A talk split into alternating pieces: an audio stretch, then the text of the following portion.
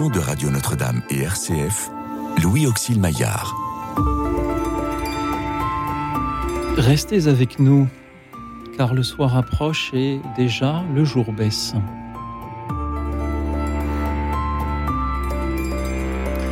Bonsoir à toutes, bonsoir à tous, chers amis, chers auditeurs. Nous sommes aujourd'hui dernier vendredi du mois de juin. Et comme chaque dernier vendredi de chaque mois, je vous invite à nous parler de la manière dont vous avez vécu l'actualité de ces dernières semaines, de euh, ce mois écoulé. Parlez-nous d'une actualité qui ce mois-ci vous a touché, vous a ému, vous a révolté, vous a inspiré peut-être d'une actualité dont peut-être on n'a pas assez ou trop mal parlé, d'une actualité d'un événement qui vous a aidé à mieux comprendre le monde qui vous entoure, à mieux aimer, servir votre prochain, qui vous a mis sur euh, la piste euh, de certaines réflexions que peut-être euh, vous n'imaginiez pas avoir. Merci pour vos appels, pour vos témoignages, vos méditations de ce soir sur ce siècle qui se déroule sous nos yeux. Vous nous appelez toujours au 01 56 56 44 00 le 01 56 56 44 00. Vous pouvez aussi nous suivre et réagir en direct comme chaque soir sur la chaîne YouTube de Radio Notre-Dame où vous pourrez aussi apercevoir nos invités euh, de ce soir qui sont venus pour euh, vous écouter, vous répondre et nous aider aussi à peut-être sortir, euh, sortir euh, le, le, nez d'une actualité un peu brûlante euh, parfois et prendre un peu de recul, prendre un peu de hauteur. Merci à vous, Cyriac Zeller. Bonsoir, Louis Vous êtes journaliste pour Famille chrétienne, que nos auditeurs connaissent bien. Je suis très heureux toujours de recevoir des journalistes de Famille chrétienne, mais j'ai quasiment appris à lire dans Famille chrétienne. Donc merci de, poursuivre cette, cette œuvre. Euh, vous êtes euh, en charge bah, du suivi de l'actualité pour Famille Chrétienne, et c'est un, grand travail. Euh, et puis vous publiez aussi un livre dont on va dire quelques mots tout à l'heure, Devenir votre frère, français, militaire et musulman, la fraternité entre chrétiens, la convertie un échange avec Mathieu Taïeb. Et c'est édité par MAM. À vos côtés, ce soir, se trouve Jean-Benoît Arel. Bonsoir Jean-Benoît. Bonsoir le Auxil. Vous êtes aujourd'hui euh, consultant en communication, euh, Jean-Benoît, et les auditeurs vous connaissent euh, déjà, puisque vous avez animé pendant un an l'émission Orient Extrême, ce regard sur euh, euh, l'actualité euh, de l'Asie et de nos frères chrétiens qui se trouvent en Asie. Merci à tous deux d'être venus ici, ici ce soir. Alors figurez-vous que dans la rédaction, on s'est, quand même, je le dis aussi surtout pour nos auditeurs, on s'est un peu posé la question. On s'est dit, voilà, depuis trois jours, il y a des émeutes dans toute la France, on ne parle que de ça, voilà. Est-ce qu'on a vraiment besoin d'une émission pour parler l'actualité? Est-ce qu'on ferait pas mieux de faire complètement autre chose? Et moi, je me suis dit non. Euh, d'abord parce qu'il ne faut pas euh, laisser croire qu'on refuserait de, suivre cette réalité-là, d'une part, et d'autre part parce que les auditeurs vont avoir de très belles choses à nous dire justement sur comment prendre du recul sur ce qui est euh, pourtant brûlant.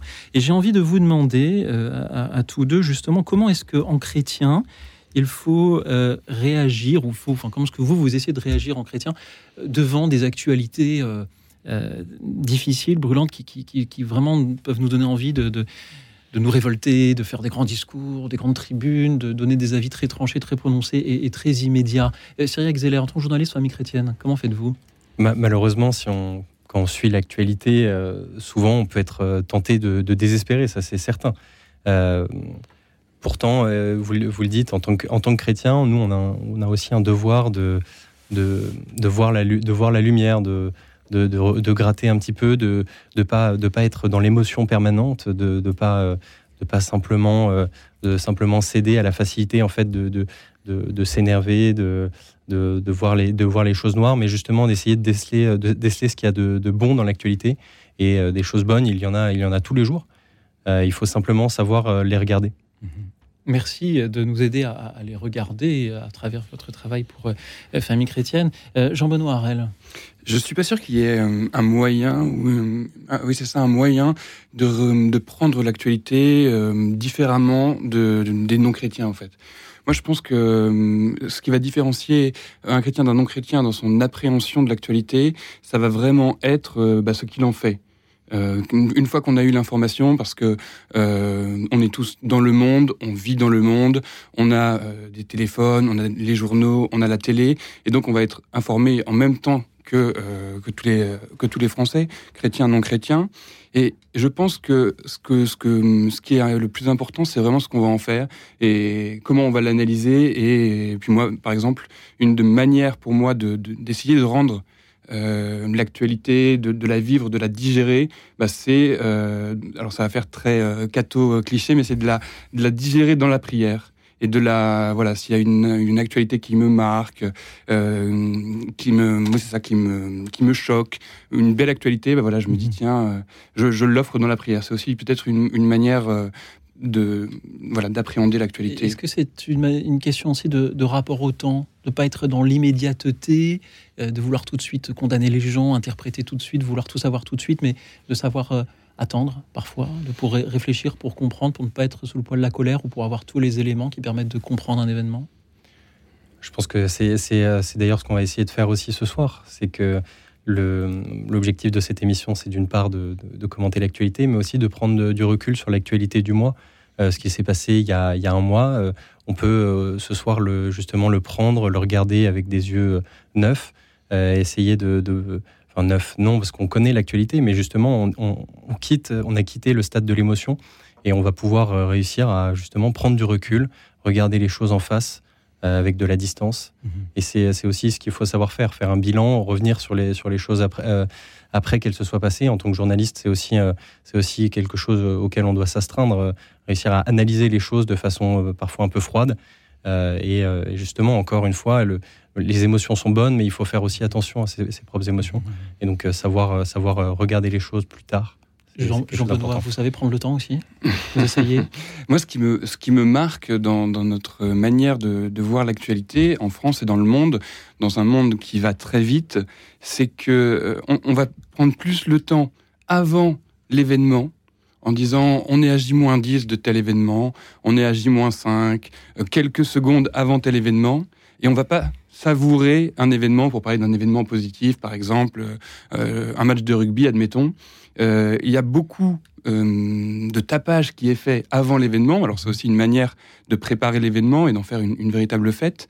Mais une fois que l'événement se déroule, et après, euh, on revient pas dessus et on, passe à autre chose. Et, l'actualité est faite que c'est un cycle permanent de nouveautés et, et c'est aussi ce pourquoi c'est la manière de voir des, des humains, c'est-à-dire qu'on a toujours besoin de nouveautés, toujours besoin euh, d'aller de l'avant. Et, et c'est vrai que c'est important de savoir se poser. Et de pas forcément mhm. toujours regarder mhm. en avant, mais juste de, mhm. de se retourner et de se dire ah ça c'était un beau moment, ou, au contraire si c'était un mauvais moment, ça se dire ah ça c'était un moment difficile, mais accueillir en fait aussi cette émotion et, et l'analyser pas uniquement avec la, raison. Je pense que l'émotion, elle est tout le temps là. Si on parle d'un moment dramatique, euh, il, y a, il, y a, un mois, il y a un an, l'émotion, elle est là, mais de savoir accueillir cette émotion. On passe vite aussi à, autre chose et, et, nos auditeurs nous, nous, nous y aident aussi parfois. J'ai été marqué l'année dernière par euh, euh, la manière dont les émissions Écoute dans la nuit se sont déroulées peu après le, décès de, la reine d'Angleterre, Elisabeth II. Alors le jour même, on avait fait une petite parenthèse dans l'émission dont le thème n'avait aucun rapport pour que les auditeurs puissent réagir vraiment à chaud. Et puis, huit jours après, il y a eu ces obsèques. Et, le lendemain, on s'est dit, bah, c'était un lundi, il n'y a pas d'écoute dans la nuit le lundi. On le mardi soir, on va faire une émission vraiment dédiée à, cela. Tout le monde ne parle que de cela. Euh, le, voilà, le décès d'Elisabeth II, on va proposer à nos auditeurs de, réagir euh, dessus. Et moi, je me suis dit, mais euh, peut-être qu'ils n'auront pas très envie. Alors, on va élargir le sujet. On va leur proposer de réagir, de nous parler d'un personnage historique ancien ou contemporain à qui il faudrait rendre hommage. Nous avons eu ce soir-là énormément d'appels et pas un seul n'a parlé de, la reine d'Angleterre. Et cela me, me surprend parce que voilà, je, vois que les journalistes, pardon, Syriac, mais les journalistes ont parfois tendance à un peu trop voilà, le, nez dans le guidon de l'actualité chaude et, et, nous nous laissons euh, dépasser. heureusement, par, par nos auditeurs, ce sont eux aussi qui euh, ce soir euh, vont euh, nous parler de ces actus qui, qui ce, mois-ci les ont touchés, les ont émus, les ont interpellés, les ont révoltés. Et avant de prendre l'antenne en off, on était en train de se dire bon, quel est le pourcentage d'appels ce soir qui vont parler des émeutes hein? Et c'est un, peu une, vraie question. Je pense qu'il y en aura. Je pense aussi que des auditeurs euh, vont avoir envie de, nous parler de, toute autre chose, justement pour euh, que nous puissions euh, aller de l'avant et, prendre cette, hauteur-là. Avant d'écouter le premier auditeur, j'aimerais simplement vous demander comment est-ce que vous, vous, faites au quotidien pour, pour vous informer et pour euh, avoir, recevoir, accueillir une information qui soit équilibrée, euh, qui soit juste, pas trop se faire balader par les nombreuses fake news que l'on peut voir.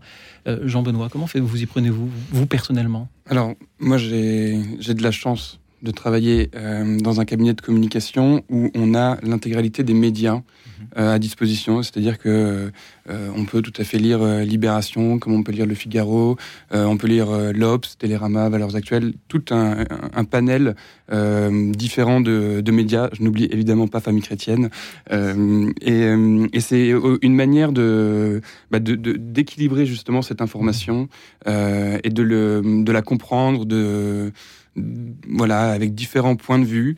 Mhm. Et sinon, personnellement, euh, moi, j'utilise euh, beaucoup les réseaux sociaux. Je pense comme euh, comme beaucoup de nos, beaucoup de Français, beaucoup de nos auditeurs également, parce que on, ouvre une application et on a toutes les informations, que ce soit Facebook, que ce soit Twitter, mhm. que ce soit Instagram. C'est une manière d'avoir l'information beaucoup plus rapidement. Mhm. Mais mais j'ai ce réflexe-là de toujours fact-checker dès que je vois une information sur les réseaux sociaux. Quand ça, quand ça émane d'un média, euh, d'un grand média, euh, bon, bah, en fait, le journaliste a fait son travail, donc euh, c'est une, une, information qui est vraie. Mais sur les réseaux sociaux, typiquement, Louis Auxil euh, vous parliez des, des, des vidéos des, des, émeutes qui tournent beaucoup sur les réseaux sociaux. Et ben en fait, sur les réseaux sociaux aujourd'hui, il y a des vidéos qui datent d'il y a deux ans, il y a trois ans. et voilà. Alors, je ne sais pas si ça change grand chose, mais en tout cas, il faut faire attention à, à, mhm. voilà, ce, bouleversement, cette, cette bascule qui, qui, peut se faire. Syriac. Ma, ma réponse euh, ne variera pas beaucoup. Effectivement, euh, euh nous, à la, en, tant que journaliste à la rédaction, on a la chance d'avoir accès à un large panel aussi de, titres de presse. Euh, et je pense qu'il est intéressant effectivement euh, de, d'essayer de, lire des, euh, titres qui, ne reflètent pas forcément notre pensée naturelle. aller, aller chercher des choses qui grattent, qui, qui, piquent, c'est quelque chose qui, pousse à la réflexion aussi. Euh, qui euh, voilà, mhm. euh, il faut, faut avoir l'honnêteté de, de, se dire que qu'on n'a pas la science infuse et que bah, on peut changer d'avis sur certains sujets, qu'il faut oser se mettre en, danger mhm. intellectuellement, mhm. c'est essentiel. Et donc donc voilà, essayer de rebondir sur. Jean Bedin. Oui, je suis tout à fait d'accord avec avec Cyriac. Et pour peut-être un conseil que je pourrais donner aux auditeurs, c'est c'est vraiment d'utiliser les médias papier. Euh, alors c'est pas forcément euh, dans l'air du temps, je le sais, mais euh, dans les médias papier, on va tourner le, le magazine, on va, on va feuilleter l'hebdomadaire, et on va tomber sur des choses sur lesquelles on ne s'attend pas. qu'on n'attend pas, euh, euh, un reportage sur euh, sur une chose qu'on ne connaît pas.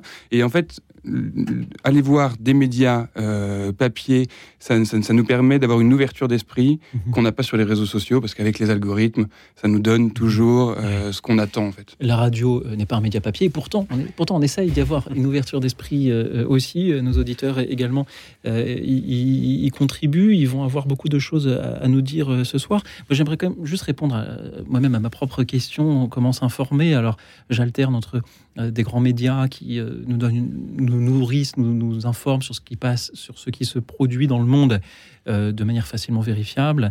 Et puis, euh, et puis les réseaux sociaux avec certains experts. Par exemple, si je veux m'informer sur euh, ce qui se passe en Ukraine, je vais voir le compte Twitter de Warmapper ou de l'Institute for Study of War qui permet de voir un peu ce qui se passe sur, sur, le terrain. et puis, je, vous partage cette réflexion que j'ai entendue aujourd'hui de la part de de, Samuel Busseret qui, qui vient de, publier justement sur le sujet de la, qualité de l'information. Il nous dit que lui, à chaque fois qu'il reçoit une information, il se demande à quel point elle est fausse. Parce qu'une information n'est jamais complètement exacte à 100%. Il y a toujours un petit peu de, un petit peu d'imprécision. Et lui, il se pose la question voilà, à quel point elle est fausse et, donc, euh, pour ça, il, voilà, il essaye de, la vérifier. Ben, c'est peut-être en, chrétien aussi ce que nous devons essayer de faire, trouver l'équilibre entre euh, vérifier les informations, mais pourtant avoir confiance aussi euh, dans les journalistes, dans la presse, dans, ceux qui, connaissent leur sujet et qui, qui communiquent dessus. Et peut-être qu'avant d'écouter nos auditeurs, nous pourrions euh, nous-mêmes donner quelques exemples de ces, sujets qui ce mois-ci nous ont marqués, nous ont touchés, euh, pour voilà donner à nos auditeurs quelques-uns des gros titres qu'ils peuvent eux-mêmes aborder ce soir. Syriac, en quelques mots, quels sont les actus qui vous ont touché dans, en ce mois de juin? Ce mois de, juin, moi, ça remonte à loin maintenant, mais l'attaque à Annecy, dans un parc pour enfants, m'a énormément touché, ainsi que euh, le, le, tournoi de Roland Garros et la victoire de Novak Djokovic. Et pour terminer, une, une, actualité culturelle avec euh, le spectacle de la Dame de Pierre qui est joué ces jours-ci euh, au Palais des Congrès. Notre-Dame de Paris. Exactement. On pourra certainement en reparler. Jean-Benoît. Ce qui m'a marqué dans les 30 jours qu'on a passé pendant le mois de juin, c'est le parcours phénoménal de Victor Wembanyama. Je ne sais pas si nos auditeurs mhm. connaissent, mais mhm. un Français basketteur qui, euh, qui est devenu une star euh, de basket aux États-Unis. Euh, la dissolution du mouvement Les Soulèvements de la Terre, pose la question de l'écologie, et puis euh, la préparation de nombreuses personnalités politiques euh, pour devenir euh, président, de la République, président ou présidente de la République dans quatre ans. Et là aussi, une autre question sur, sur le rapport au temps. Quant à moi, si j'étais un auditeur de cette émission que je devais appeler, je parlerais de la préparation des Journées mondiales de la jeunesse et puis, et puis de l'aventure humaine qui parfois se termine mal au fond, au fond des océans avec, avec le sous-marin Titan. Merci à vous, chers auditeurs, qui nous appelez au 01 56 56 44 00 pour nous parler de cette actualité qui ce mois-ci vous a touché, vous a ému, inspiré, révolté peut-être, et surtout qui a été pour vous un enseignement, une, méditation qui euh, vous a donné des pistes pour mieux aimer, mieux comprendre, mieux servir votre prochain. Merci de nous aider à regarder le monde tel qu'il est et à le regarder en chrétien en nous appelant au 01 56 56 44 00, le 01 56 56 44 00. On va se retrouver après une petite pause musicale. Nous avons avec nous les petits chanteurs à la Croix de Bois, encore un soir. Écoute dans la nuit, une émission de Radio Notre-Dame et RCF.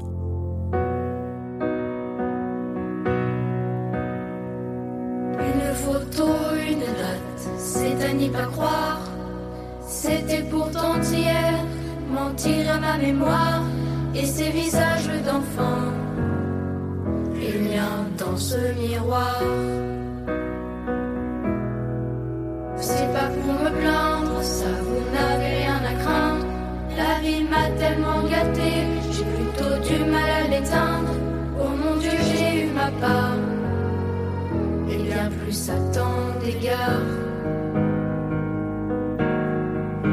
Mais quand on vit trop beau, trop fort, on en oublie le temps qui passe. Quand on perd un peu le au milieu de trop vastes espaces, à peine le temps de s'y faire à peine, on doit laisser la place. Si je pouvais, encore un soir,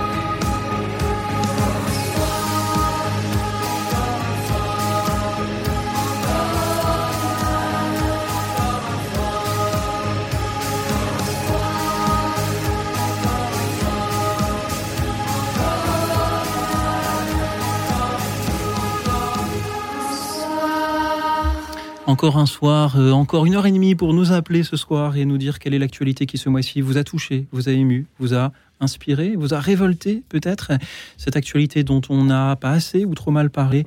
Euh, d'après vous, aidez-nous, chers auditeurs, à, mieux comprendre le monde qui nous entoure afin de mieux aimer, mieux servir notre prochain. 01 56 56 44 00. Je suis toujours avec Cyriac Zeller de Famille Chrétienne, avec Jean-Benoît Harel, consultant en communication, et avec Jean-Michel qui nous rejoint depuis Paris. Bonsoir Jean-Michel. Bonsoir à vous tous, bonsoir aux invités. Bonsoir. Euh, moi, je, je, veux dire d'abord une chose, c'est euh, j'essaie d'épuiser mon information euh, dans, dans, les médias chrétiens, qui souvent ont une façon un peu, disons, plus, plus juste de voir l'information. Voilà. Mais moi, ce qui m'a beaucoup frappé ces temps-ci, c'est notre pape, qui a encore subi une opération et qui lutte avec un courage extraordinaire, malgré la souffrance, malgré la vieillesse, malgré la fatigue, hein, pour être toujours là, pour être un porteur d'évangile, hein, pour apporter la paix, pour apporter son message Hein, il est, alors qu'il a beaucoup d'opposition dans l'Église ou ailleurs euh, contre lui. Et non, il est là. Il est toujours là. Alors je crois qu'il faut prier pour lui, il faut, il faut le soutenir par notre prière, parce que c'est vraiment extraordinaire de l'avoir. Nous avons un merveilleux pape. Merci Jean-Michel. Merci de le dire. Merci à vous. Merci pour votre émission. Merci à vous Jean-Michel. Restez avec nous. Euh, je, remercie, euh, je vous remercie aussi de la part de Jean-David qui nous écoute et qui demande si le pape se porte mieux. Euh, merci Jean-Michel de, vous inquiéter pour, pour sa santé, de saluer la ténacité et le courage du Saint-Père. Cyril Zeller, Jean-Benoît Harel, que vous inspire l'appel de Jean-Michel ce soir Syriac bah comme, euh, comme Jean-Michel et, comme, euh, comme euh, tous les catholiques, je pense, j'ai été très ému aussi par, par l'hospitalisation du pape, qui était, qui a été une surprise et qui, voilà, qui témoigne encore une fois de, voilà, de, peut-être de, la faiblesse du physique, de la faiblesse physique du pape, mais, mais aussi du fait qu'il a besoin, lui aussi, d'être porté par nos prières. et comme Jean-Michel, moi aussi, je suis impressionné par, par notre pape qui, qui, qui montre, qui, montre un, visage, euh, un, visage fort aujourd'hui, qui, qui, veut aller de l'avant, euh, qui, euh, qui, donne rendez-vous à, des, des, milliers, voire des millions de, de, jeunes dans, dans, un mois et demi au Portugal. malgré, malgré son hospitalisation récente, qui, qui, va, qui va ensuite enchaîner avec un voyage en, en, Mongolie, un voyage inattendu, mais, mais là-bas aussi des chrétiens ont besoin de lui, et puis, puis qui, va, prévoit aussi de, de, venir nous rendre, nous rendre visite en France. Euh, et, et, malgré, malgré ses, voilà, sa, peine physique, euh, il, ne lâche pas, il va de l'avant et c'est un exemple pour, pour chacun d'entre nous, ça c'est évident. Jean Benoît. Oui, moi je, suis tout à fait euh, d'accord avec, avec Jean-Michel. Je suis, je suis, très impressionné aussi par, par le pape François qui, il faut s'imaginer que c'est, euh, alors je sais plus quel âge il a, mais il a plus de 80 ans. Et quand il est malade, tout le monde en parle. Et moi, ça, ça me choque quelle humilité il a euh, de devoir exposer sa maladie, de devoir euh, voilà montrer sa faiblesse et sa fragilité au monde entier. Et ça, c'est vraiment quelque chose qui, qui moi me touche beaucoup et me, me marque. Et on parlait de, de, de voyage en Mongolie, à Lisbonne, en France. Euh, c'est le pape Jean-Paul II qui était le voyageur infatigable. J'ai aussi un peu l'impression que le pape François euh, garde ce flambeau de voyageur infatigable et continue euh, sa mission de pasteur de l'Église catholique. Et voilà, coûte que coûte, euh, malgré ses maladies, il continue. Et c'est aussi euh, un modèle en ça, euh, un modèle de, persévérance pour moi, que ce pape François qui, voilà, a les idées, des idées claires, sait où il va et, continue, son chemin et continue à mener l'Église aujourd'hui. Et ça c'est vraiment quelque chose qui moi me, touche. On a besoin de, ces modèles, de ces exemples de, ténacité. Euh, surtout que les chrétiens ont, besoin de pouvoir s'affirmer aussi autour d'eux. Euh, Jean-Michel, merci beaucoup de nous en avoir parlé ce merci soir. Merci à vous. Merci à vous pour votre émission. Merci à vous d'y avoir contribué ce soir. Merci à tous les auditeurs qui, à leur tour, nous appellent pour euh, nous parler d'une actualité qui, ce mois-ci, les a touchés, les a émus, interpellés, révoltés peut-être. Hein. J'en redonne le numéro du standard 01 56 56 44 00. Merci pour vos appels. Et avant d'écouter l'auditeur suivant, nous allons dire quelques mots, si vous le voulez bien, de votre livre euh, Syriac Zeller, euh, euh, Devenir votre frère, ces entretiens avec Mathieu Taïeb, édité par MAM, français, militaire et musulman, la fraternité entre chrétiens, la convertie. On parle de Mathieu Taïeb, j'imagine.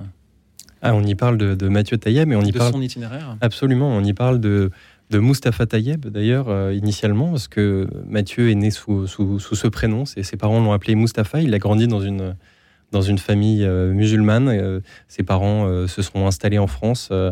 lui est né en France, dans le sud-ouest de la France, dans un petit village. Et il a grandi dans une famille musulmane qui lui a transmis la foi. Mais lui c'est, a, toujours été particulièrement attaché à, à son pays, comme, comme à ses racines algériennes mais euh, et en, avançant, euh, en avançant dans l'âge, il est devenu, il est devenu militaire. Et finalement, c'est euh, à, Saint-Cyr, à, l'école de Quatquidan, qu'il a rencontré des, des, camarades, élèves officiers qui l'ont qui l'ont touché d'abord par leur par leur façon d'être en fait, mhm. par par leur façon d'être entre eux, par leur façon d'être avec lui, une façon une façon d'être toujours à, bras ouverts, prêt prêt à rendre service, mhm. en ayant des, des mots des mots doux et euh, il a creusé, et puis il a compris que c'était euh, c'était leur foi, c'était le Christ en fait qui, euh, qui, le, qui, les, qui les transformait. Et c'est à l'armée qu'il a découvert cela? Et c'est à l'armée qu'il a, qu'il a découvert exactement pour la première fois qu'il qu'il a compris que, que, des gens pouvaient le, le, regarder et voir en lui finalement le, visage du Christ. Et c'est mhm. quelque chose qui l'a complètement bouleversé, qui l'a amené à, étudier, à creuser la chose, mhm. et qui finalement, après, après plusieurs années d'études, parce qu'il a voulu vraiment comprendre ce mystère avant de, avant de, d'être baptisé. Mhm. Et euh, c'est après euh, plusieurs années d'études, effectivement, qu'il a demandé le baptême. Jean-Benoît, qu'est-ce que ça vous fait d'entendre des témoignages comme celui de Mathieu Taïeb? Bah, Moi, ce qui m'a marqué dans, dans, le livre, c'est euh, le sous-titre Français militaires et musulmans, la fraternité entre chrétiens, la convertie. Et moi, si j'avais quelque chose qui, me marque, c'est comment les, les chrétiens ont accueilli un musulman Parce que j'entends l'idée, euh, la fraternité entre chrétiens, mais comment, euh, quelle ouverture avaient euh, ses frères d'armes, j'imagine, pour, dans le cas d'espèce, pour Mathieu Taïeb Vous le dites exactement, c'était avant tout des frères d'armes avant de, devenir des, frères dans, le Christ. Mais justement, le fait qu'ils soient chrétiens les a poussés à, voir, à voir en Matthieu pas, pas un musulman, pas un, fils d'immigré. Ils, ont le, fait d'être chrétiens, d'être chrétiens euh, a fait qu'ils ont vu en Matthieu le, Christ et qu'ils ont voulu lui tendre la main. Ont Matthieu, lui, euh, a été touché effectivement par cette façon d'être entre eux et il est allé vers eux et eux n'ont pas cherché à le repousser. Au contraire, bien au contraire, ils l'ont accompagné, ils l'ont aidé, ils l'ont pris sous, leur aile. Et euh, ça a donné une, magnifique, une magnifique histoire, un magnifique témoignage qui, qui s'est manifesté d'abord mhm. par des gestes et qui n'était pas leur objectif premier n'était pas de convertir Mathieu. À qui s'adresse euh, ce livre? Aux musulmans qui euh, pourraient euh, être inspirés par le cheminement de Mathieu Taïeb ou aux chrétiens qui ont besoin aussi de, de se voir inspirés à l'heure où on peut avoir à accueillir justement des, musulmans qui rejoignent le christianisme ou, son approche Eh bien, j'ai envie de vous dire les deux.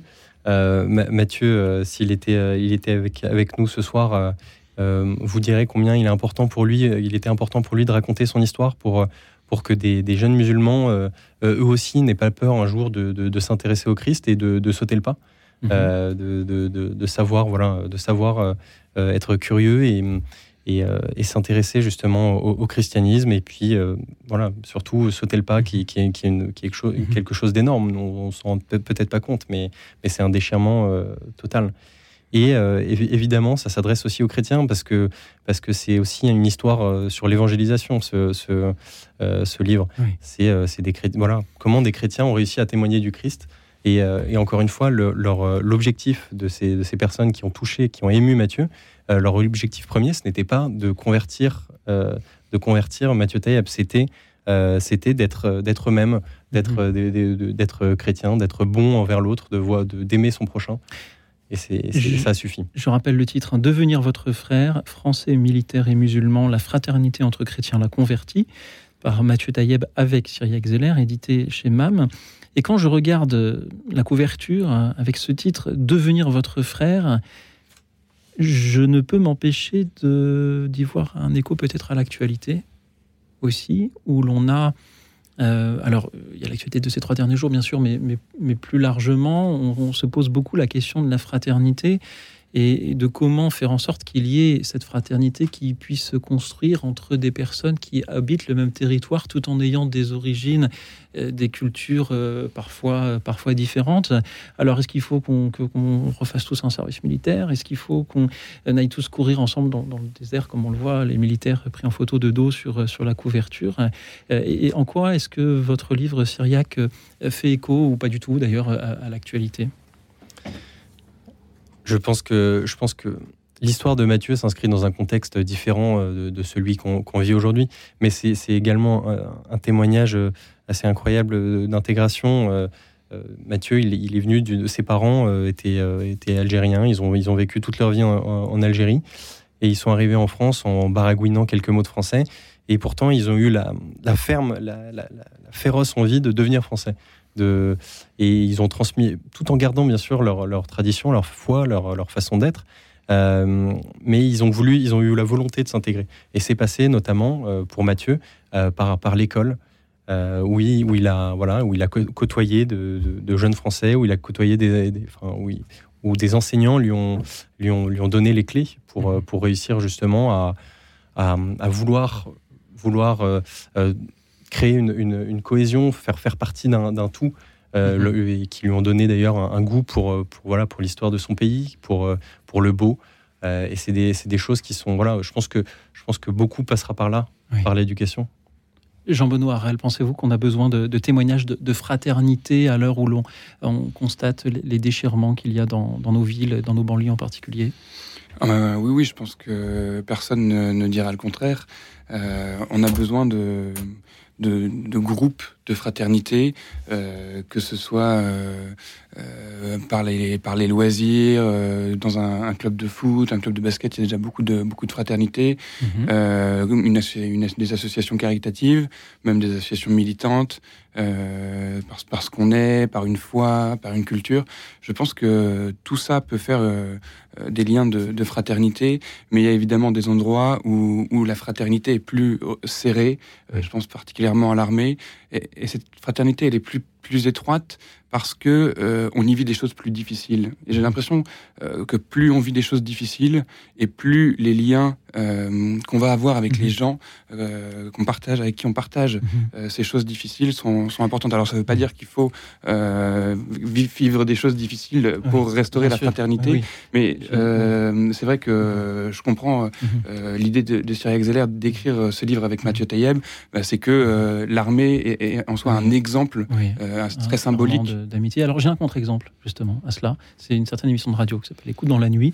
On ne vit pas du tout des choses difficiles, mais où on peut construire beaucoup de fraternité, notamment avec les auditeurs qui nous appellent. Et voici Marie-Arlette depuis la Drôme provençale. Bonsoir Marie-Arlette.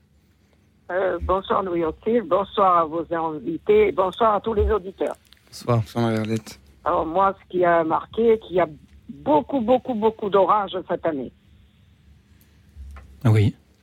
Et pourquoi cela vous marque Beaucoup plus que l'année dernière, mais ça correspond aux notes que j'ai prises sur mon cahier.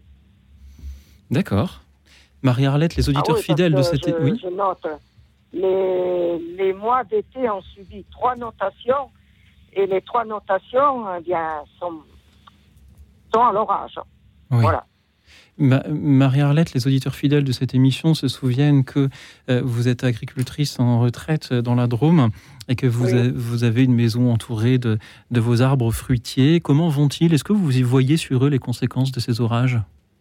Ah, mais il n'y avait pas de grêle, mais hier, il y avait des sacrés orages. Hein, C'était un feu d'artifice hier soir. Mhm. J'ai pas pu écouter votre émission parce que c'est par là autour. Alors, oui. Euh, il m'a fallu faire brûler un cierge pour le faire partir.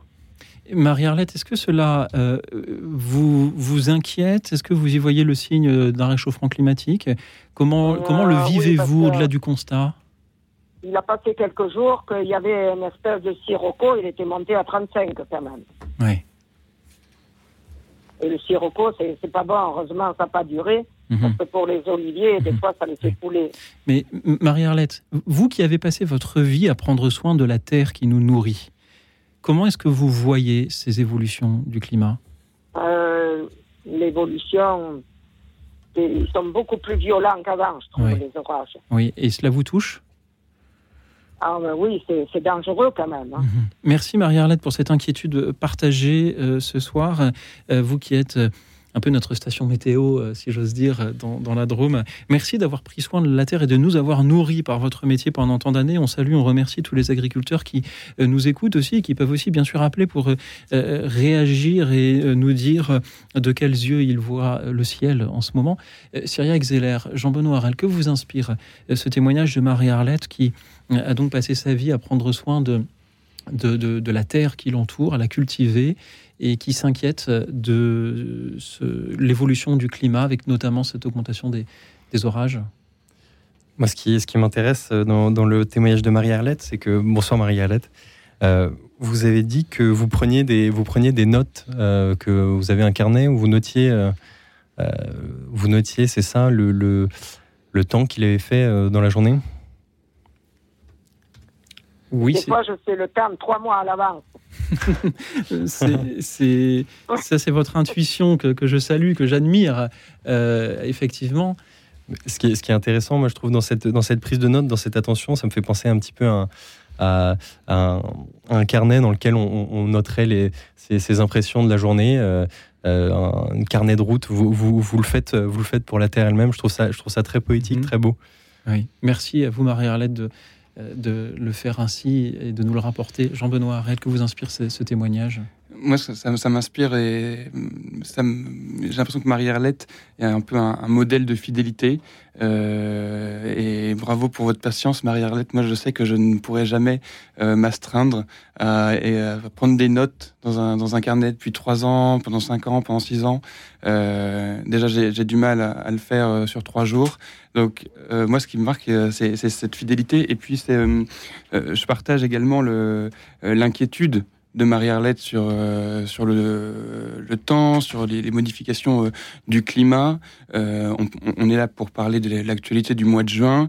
Et je disais tout à l'heure que le mois de juin 2023 a été le, le, plus chaud depuis 1900. Le deuxième plus chaud depuis 1900 et le premier étant celui de 2003. Peut-être que les auditeurs se, se souviennent de, de l'été 2003. Euh, mais donc ça, montre qu'on a là euh, un réchauffement euh, climatique. Et moi, ce qui, ce qui, ce qui m'inquiète, comme, comme Marie-Arlette, c'est quelles, vont être les conséquences sur, sur nos, pâturages, sur nos cultures, mais également sur, sur les habitations, sur toutes les, toutes les personnes. Voilà, comment est-ce qu'on va mhm. pouvoir, on va pouvoir le, combattre Oui. Et Cyriac, vous vouliez ajouter quelque chose? Moi, je, voudrais demander à Marie-Arlette, justement, puisqu'elle a le, oui. le, puisqu'elle le sait, de, quel, temps il fera cet été euh, pour savoir de quel bois on chauffe. Je, ne sais pas si Marie-Arlette est toujours avec nous. Marie-Arlette, est-ce que vous m'entendez? Toutes mes notes pour l'été, eh bien, elles sont tombées maintenant. Il y a trois notations pour l'été. Oui. Il y a des orages. Par contre, il y a eu un coup de fraîcheur là aujourd'hui. Il faisait 15 degrés ce matin, pas plus. Il y a donc euh, de l'espoir peut-être euh, de ne pas trop fondre cet été. Au moins, merci euh, Marie-Arlette. Euh, il y a des moments il fera très chaud et des moments derrière les orages un peu très cher. Voilà. Marie-Arlette, merci beaucoup encore une fois, de, et vous le faites régulièrement dans cette émission, de nous rappeler euh, l'importance d'être vigilant sur le, la Terre, non seulement le monde, mais sur la Terre que, nous habitons et faire de notre mieux pour en prendre soin au-delà euh, des, clivages que cela peut hélas apporter. Merci euh, Marie-Arlette pour votre amitié, votre fidélité aussi à cette émission. C'est toujours une joie de vous entendre. Et puis merci à tous ceux qui continuent à nous appeler pour nous dire comment ils ont vécu l'actualité de ce mois de juin ou d'un peu avant, si vous le voulez, bien sûr, chers amis. Le but de cette émission, comme chaque dernier vendredi du mois, euh, est de nous aider ensemble les uns les autres à voir ce qu'il y a de beau dans le monde qui nous entoure et à mieux le comprendre pour mieux servir notre prochain. Pour cela, parlez-nous d'une actu qui ce mois-ci vous a touché, vous a ému, vous a inspiré, vous a révolté peut-être. Dites-nous pourquoi qu'elle est survenue, soit survenue au coin de votre rue ou à l'autre bout du monde. Expliquez-la nous, dites-nous pourquoi elle vous a touché, pourquoi vous voulez nous en parler au 01 56 56 44 00, le 01 56 56 44 00. On va se retrouver dans quelques instants. Après, eh ben, c'est tout à fait à propos, suite au témoignage que nous venons d'avoir. Gauvin Cers, il chante Il n'y a plus de saison. Écoute dans la nuit, une émission de Radio Notre-Dame et RCF.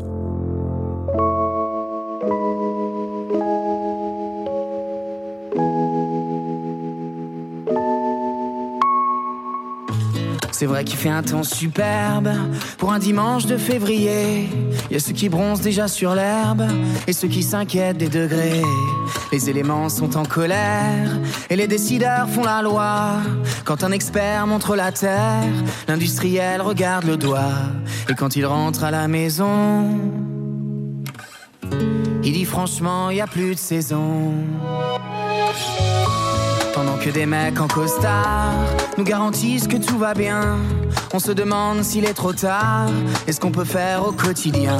Tous ensemble sur le même bateau, les femmes et les enfants d'abord. Y a qu'à regarder les infos, les drames, les ouragans dehors. Les incendies sont en option. Non mais franchement, y a plus de saison. Y a plus de saison. Y a plus de saison c'est ma grand-mère qui avait raison. Y a plus de saison, y a plus de saison. Le ciel est noir à l'horizon. On se dit que l'homme est capable autant du meilleur que du pire. Et toutes ces images nous accablent quand un autre continent transpire. On a construit des grands musées, des cathédrales et des jocondes. On va quand même pas préserver la beauté naturelle du monde. Y a pas urgence de toute façon. Les océans vous le diront. Y a plus de saison, y a plus de saison. C'est ma grand-mère qui avait raison. Y a plus de saison, y a plus de saison. Le ciel est noir à l'horizon.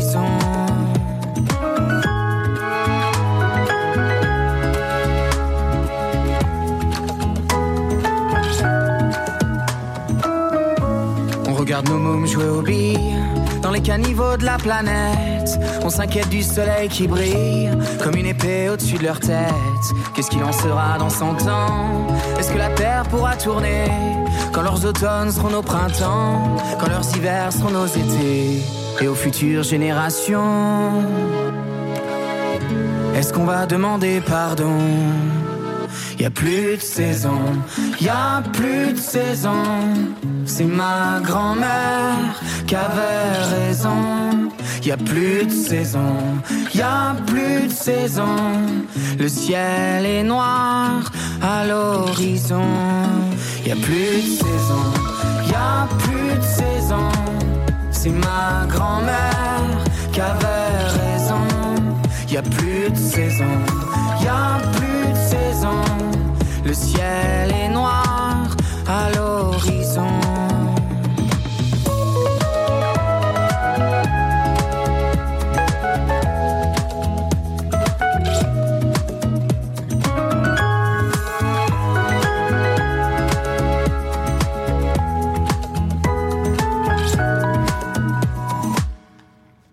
Il n'y a plus de saison, c'est ma grand-mère qui avait raison. Nous écoutions Gauvin Serre, après l'appel de Marie-Arlette qui nous parlait des orages.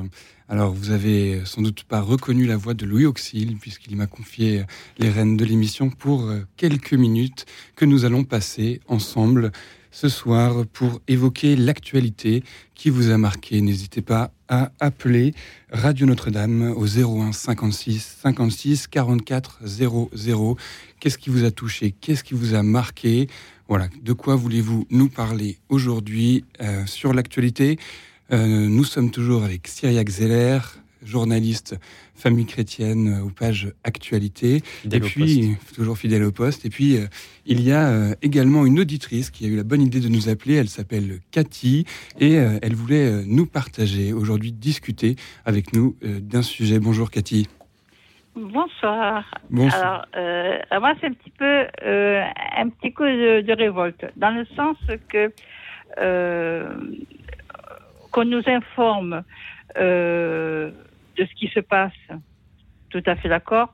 mais on nous conditionne dans le négatif. C'est-à-dire qu'il n'y a pas une journée où on en parle de la folie humaine.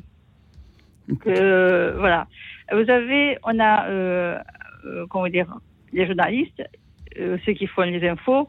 vous avez des outils que vous pouvez utiliser en positif. Mmh. Vous allez vous attarder sur sur le harcèlement, les conséquences, sur un meurtre, sur la, comment dire, euh, l'actualité qui part en sucette, on ne sait plus faire la hmm. différence entre la réalité et le virtuel.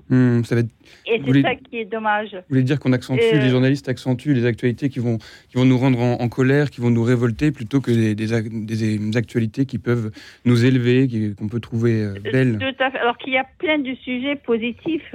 Euh, on veut tous être bien, alors qu'on n'est que des locataires hein, sur la Terre. Hmm. On veut tous être bien, vivre heureux, mais euh, quand on voit euh, ce qu'on est capable de faire l'homme, euh, c'est dommage. Mmh. c'est ça, qui et, vous, et Cathy, là, comme vous, vous, êtes à la radio, est-ce que vous pouvez faire comme ce que vous voudriez que les journalistes fassent, c'est-à-dire de nous partager une belle actualité Voilà, quelle est, vous, votre belle actualité que vous voudriez partager Quelque chose dont on n'a pas forcément entendu parler? Alors, ce qu'on a, euh, c'est ce qui s'est passé à Paris euh, quand il y a eu, entre autres, hein, ce qui m'a euh, ému, c'est la les personnes qui étaient présentes et qui et que vous n'avez pas, quoi, les, journalistes n'ont pas appuyé davantage, c'est quand il y a eu le, quand ça a explosé, les personnes qui ont aidé les autres. L'entraide, elle était là, et, vous n'avez pas quoi vous, vous, je m'entends hein, vous hmm. euh, euh, vous n'avez pas appuyé tout ça alors que c'était le plus important euh, ce qui se passe aussi c'est important mais voilà c'est il y, a plein de sur le comment vous dire sur ce que sur l'évolution au niveau hmm. médical il y a entre autres il y a plein de sujets intéressants hmm. Merci euh, Cathy. Je vais euh, donner la, parole à Cyriac euh, Zeller qui lui est journaliste et qui va peut-être pouvoir nous, expliquer comment il, choisit l'actualité et est-ce qu'il est parfois il met l'accent sur les beaux moments, sur les belles actualités. Merci Cathy pour cette exhortation.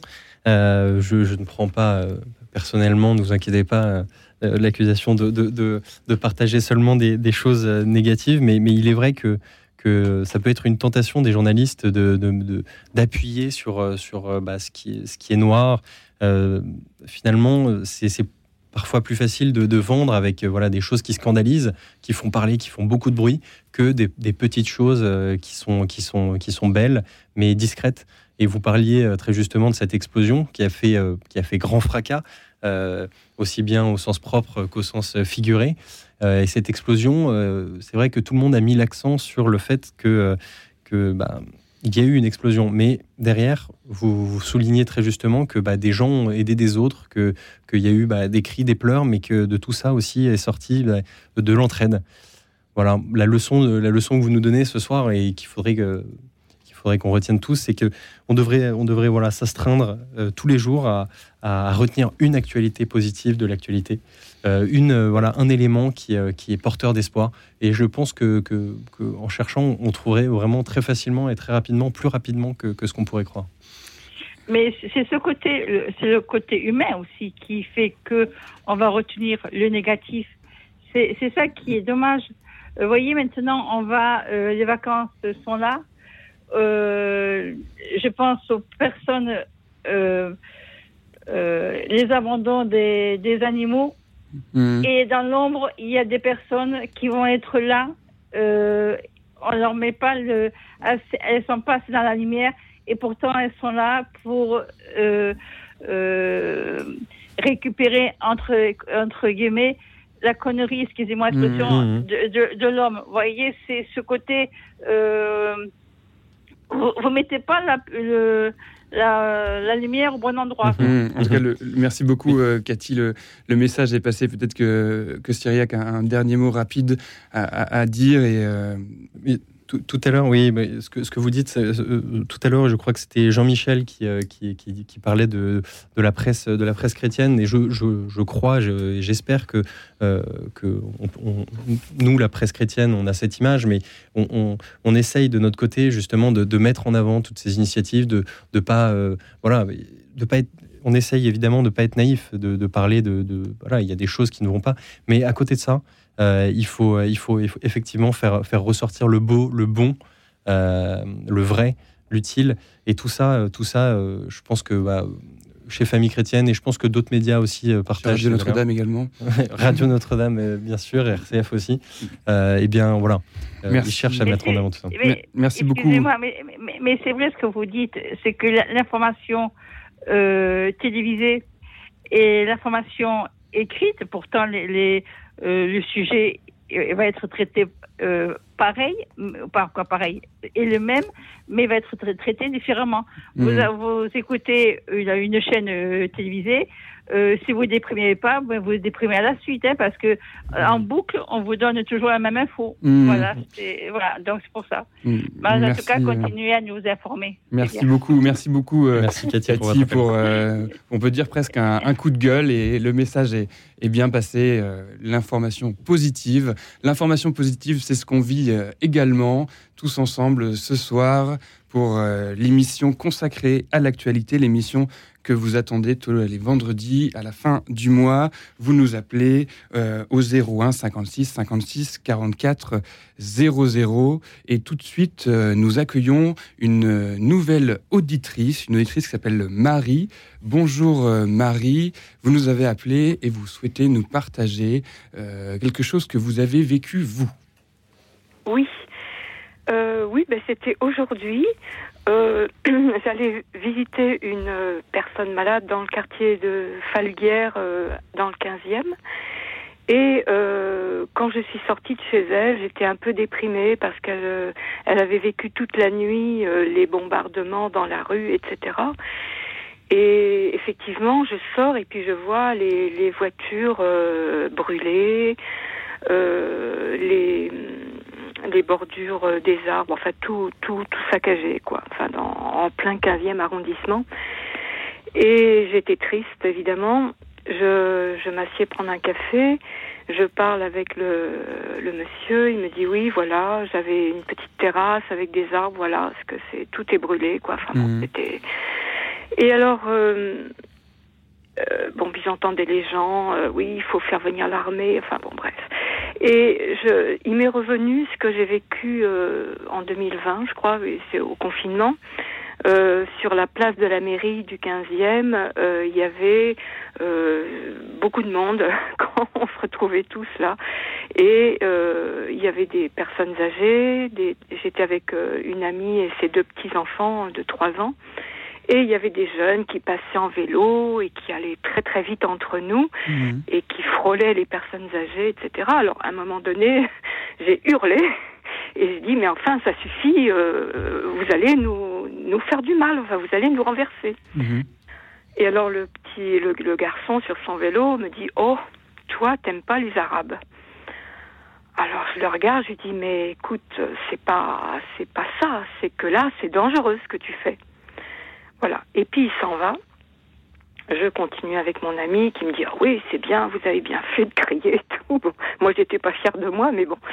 Et euh, et ce qui est formidable c'est qu'il est revenu ce jeune.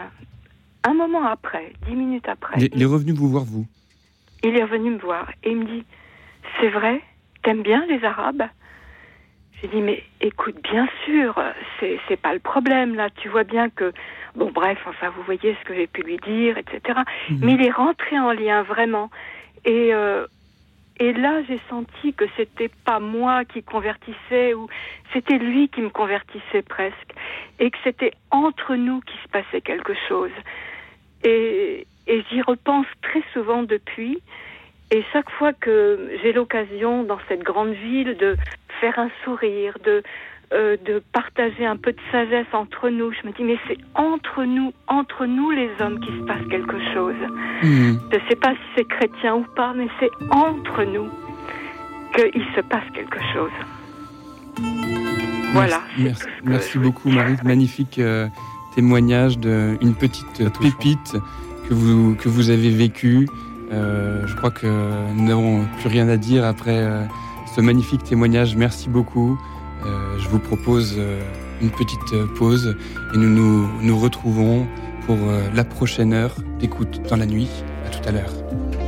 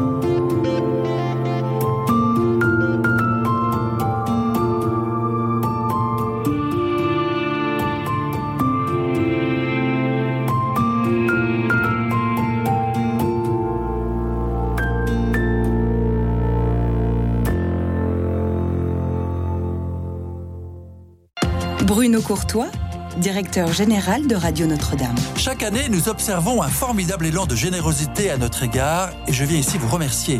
Mais vous imaginez bien que notre radio fonctionne comme n'importe quelle autre entreprise avec des charges et des salaires mensuels tout au long de l'année. Alors n'attendez pas le mois de décembre pour nous aider. Un don aujourd'hui nous permet d'aborder la deuxième partie de l'année beaucoup plus sereinement. Alors envoyez votre don au 6 boulevard Edgar Quinet à Paris dans le 14e ou sur notre site internet bien sûr. Merci.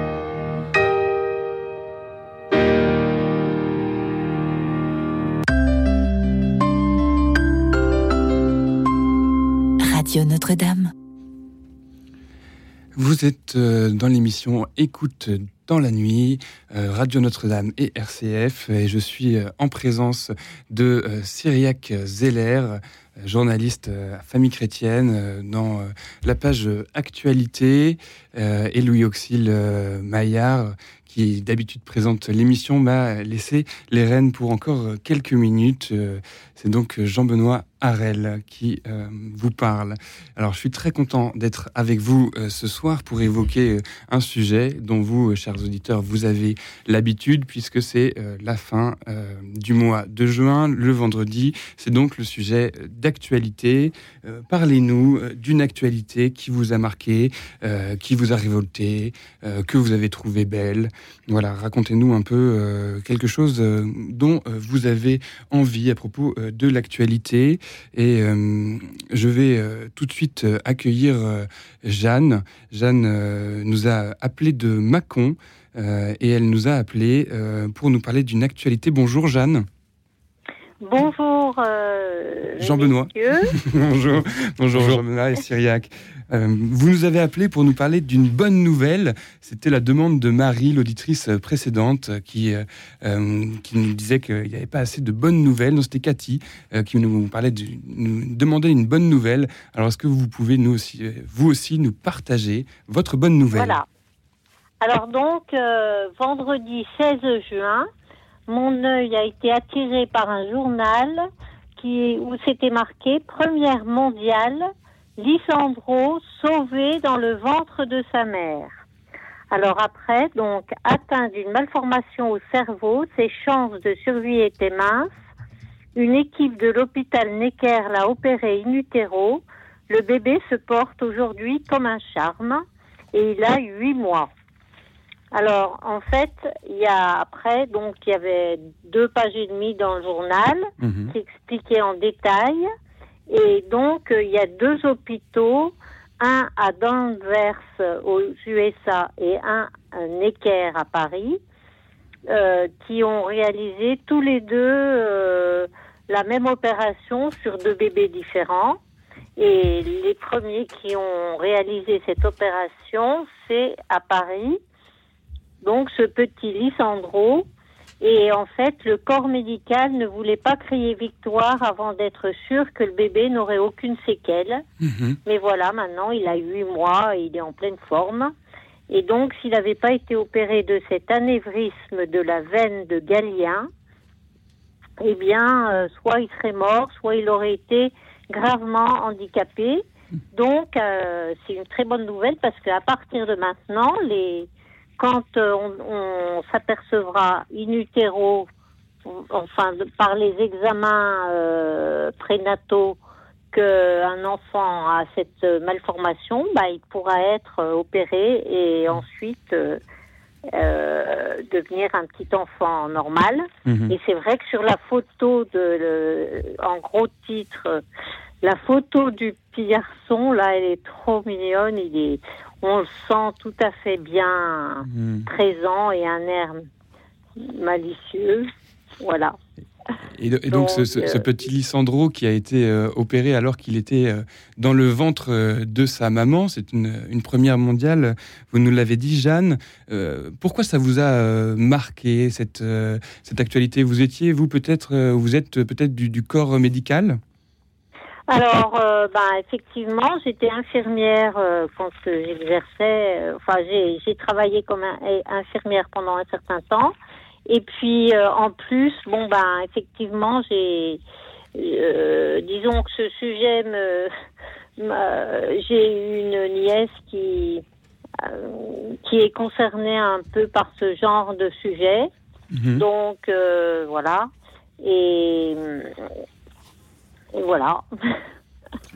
Très, très, bien. Et puis, bon, ben, les bonnes nouvelles, c'est toujours bon à prendre. Hein. Exactement, vous avez raison. En plus, euh, ça m'intriguait.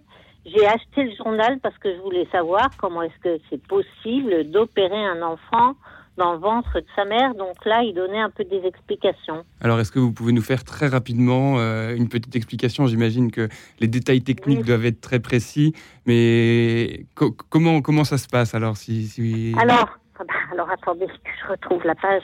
Oui, eh bien alors, donc euh, il, euh, le fœtus reçoit une anesthésie générale pour qu'il reste immobile. Sa mère une simple anesthésie locale. Voilà, elle partage ses impressions avec les médecins durant l'intervention. Sous le nombril de la mère, les médecins passent une aiguille à travers la peau le muscle, puis l'utérus pour atteindre le cerveau du fœtus hmm. via la partie molle du crâne. C'est-à-dire qu'en fait, il s'arrange pour que l'enfant ait la tête, euh, la partie euh, où euh, ils vont opérer, que l'enfant ait la tête au niveau du nombril de sa mère. C'est-à-dire, ils, ils, ont tourné l'enfant de telle sorte que, voilà. Et, et après, il passe l'aiguille à travers les différentes peaux. Et euh, ensuite, euh, ensuite, ça doit être avec une aiguille à travers la peau, le muscle puis l'utérus pour atteindre le cerveau du fœtus via la partie molle du crâne. Hmm. À travers l'aiguille, un micro-cathéter est amené dans l'anévrisme de la veine de Galien un médecin positionne des fils de platine pour remplir l'anévrisme et freiner la malformation. Donc à, travers euh, une aiguille dans laquelle il y a un, petit euh, cathéter. Merci beaucoup pour, euh, pour ces détails techniques. chaque bah auditeur peut mieux se représenter parce que c'est vrai que bah, quand on ne connaît pas, quand on n'est pas du corps médical, on se dit comment est-ce possible d'opérer quelqu'un qui est un bébé qui est dans le ventre de sa maman. Alors je me, je me bah tourne maintenant vers, vers Cyriac Zeller qui est aussi avec nous. voilà, comment vous recevez cette, information de, de Jeanne Cyriac? Moi je, moi, je suis impressionné tout d'abord par la, par la prouesse médicale qui vient de nous être euh, décrite. C'est absolument euh, impressionnant euh, absolument incroyable de se dire que voilà, des, des, malformations aussi précises peuvent être, peuvent, peuvent être corrigées. c'est magnifique. Et ce qui me touche, ce qui, je pense que ce qui nous touche aussi, c'est que, que là, c'est un, un, un bébé, c'est un nourrisson, enfin à peine même, puisqu'il était encore dans le ventre de sa mère, qui, que, à qui on a sauvé la vie. Euh, et, on a sauvé sa, vie parce que oui, c'est, il, y avait une, il y avait une vie déjà dans, dans, le ventre de, de, cette mère. voilà, dans, en, voilà, en son sein, euh, déjà quelque chose grandissait. Il y avait une étincelle, il y avait quelque chose. Et c'est, et c'est voilà, je pense que ce genre d'actualité doit nous rappeler que voilà, il faut aussi protéger euh, cette vie qui est, qui est si fragile. Une, c'est une, c'est le petite flamme d'une chandelle qu'il faut protéger du vent qui, qui pourrait la souffler très facilement. Et euh, voilà, moi je pense que c'est voilà, ça, ça qui nous a touché euh, en premier lieu. Et, euh, et enfin, je suis, heureux que vous ayez acheté le journal en, en, voyant cette information, chère Jeanne, parce que voilà, ça, prouve encore une fois aux journalistes qu'en parlant de choses positives, eh ben voilà, ça peut marcher, ça peut faire vendre aussi. Mhm. Merci beaucoup, euh, Jeanne. Moi, j'avoue que j'aimerais bien euh, euh, mettre, expliquer aussi moi, ce qui, ce qui m'a marqué, c'était que c'est une équipe médicale de l'hôpital Necker. Et donc, ça montre qu'en France, on a quand même des, médecins très, très pointus, très bons. Et c'est aussi quelque chose dont on peut être fier, nous, en tant que Français, d'avoir de bons médecins partout en France, mais aussi des spécialistes qui sont capables de réaliser des, opérations hors normes, de première mondiale. Voilà, c'est quelque chose dont on peut euh, être fier, une actualité positive dont, on peut être fier. Merci euh, beaucoup, euh, merci beaucoup Jeanne d'avoir partagé cette, cette actualité très positive, très bonne avec nous. Merci beaucoup. Si vous aussi, vous êtes comme Jeanne, vous avez envie, besoin de partager avec nous quelque chose qui vous a marqué, qui vous a touché, une belle actualité. On n'est pas obligé toujours de parler des turpitudes de la vie quotidienne, mais euh, nous pouvons aussi euh, nous élever les uns entre les autres. Merci euh, beaucoup, Jeanne. Et sans transition aucune, j'accueille désormais Paul-Marie, Paul-Marie qui nous appelle de Paris. Bonjour, Paul-Marie. bonjour. oui, moi je téléphonais, j'ai demandé si on avait déjà parlé d'Henri Dancel. On m'a dit on a parlé d'Annecy, mais, mais pas du tout de, de la personne qui s'était interposée. Alors, euh, Exactement, c'était même une, euh, une, actualité euh, dont voulait parler Cyriac Zeller, donc vous, vous, faites un heureux dans le studio. Absolument. Allez-y, on vous écoute. alors, moi, c'est le, la personnalité d'Henri Dancel, mais surtout le, message. Il dit à un moment donné, le cœur du message que j'aimerais faire passer, c'est que se nourrir de ce qui est grand et beau a une réelle influence sur, sur notre âme et sur notre cœur. On agit en conséquence. Lui, il est convaincu qu'il a agi bon, avec ce dont il était nourri avant. Euh, il, est, il, a, grandi dans le catholicisme, de, dans, dans l'amour de la France, dit-il aussi. Mhm. Et euh, le, voilà, c'est ça. Le, Alors, il, peu avant, il était passé par Lyon avec Sainte-Blandine et, Saint-Potin. Mhm. Il dit tout cela m'a porté. Il faisait tout ce pèlerinage dans les cathédrales où il disait il y a la beauté des cathédrales, mais il y a aussi toute l'histoire que, ça, que cela véhicule mhm. et qui m'a nourri aussi. Et au moment, alors donc, au moment même de le, où il s'est trouvé dans le, euh, dans le feu de l'action, il, n'a même pas réfléchi. On ne pouvait pas ne pas, ne pas agir. Il y avait déjà plusieurs victimes. Il y avait ce, ce, ce, garçon-là qui maniait le couteau. Mhm. Il n'a même pas eu à réfléchir. il fallait agir, c'était évident. Donc il a agi sans, en, justement, voilà, en reliant cela au fait que ben, on, on, est d'autant plus apte à agir que qu'on est nourri avant de, de, quelque chose de grand et de beau et que ça a une réelle influence sur nous. Hmm. Et, euh, et, vous, Paul-Marie, de, de, quoi avez-vous été nourri euh, dans votre, votre vie? Qu'est-ce qui est un peu votre background, ce que vous avez derrière vous, qui vous fait, qui vous construit euh, et, qui, et qui, voilà, qui vous mène vers l'avenir aujourd'hui? Ben moi, j'ai jamais, j'ai jamais été confrontée à des, à des circonstances aussi, où il fallait agir de façon aussi, aussi rapide et, efficace. Et je vous, je vous, souhaite que ça n'arrive pas d'ailleurs. Non. Ah, au passage, j'ai oublié de dire que lui, euh, ce, qui, ce qui a jailli comme un flash pendant, pendant qu'il avait à se battre, euh, c'était une seule image, comme un flash, c'était Arnaud Beltrame. Il a donné sa vie jusqu'au bout, c'était un exemple. Je me suis dit, s'il l'a fait, je dois le faire aussi. Il faut que ce soit déjà intérieur pour mmh. puisse réagir comme ça. Voilà. Même vous me demandez, non, moi, il n'y a rien de spécial. J'ai été nourrie, mais euh, effectivement, j'ai, j'ai, été, euh, mes parents étaient profondément catholiques, j'ai grandi dans une école libre, donc c'est, je ne sais pas si je peux dire que j'en suis nourrie parce que parce qu'il y a des, des, des, catholiques qui vivent tellement mieux leur catholicisme que moi que je ne sais, sais, pas que dire. Mais enfin, effectivement, ça compte énormément pour moi. Mmh. Et autrement, j'ai fait du scoutisme, mais ça m'a moins marqué que. J'ai par contre été frappée de la pépinière de prêtres euh, que représentait le, scoutisme, en tout cas à un moment donné, hmm. dans les amis de mon frère. Euh, oui, vous, vous, parlez du, scoutisme. Euh, Henri Danselme était, était a également fait du scoutisme. Et, vous avez parlé d'Arnaud Beltrame. Moi, je reviens un petit peu en avant où on parlait du, du, rôle des modèles. Et, et c'est vrai qu'Arnaud Beltrame avait marqué la France par euh, son exemple d'héroïsme. Et, euh, aujourd'hui, on, continue à, rendre euh, hommage, à faire honneur au nom d'Arnaud Beltrame.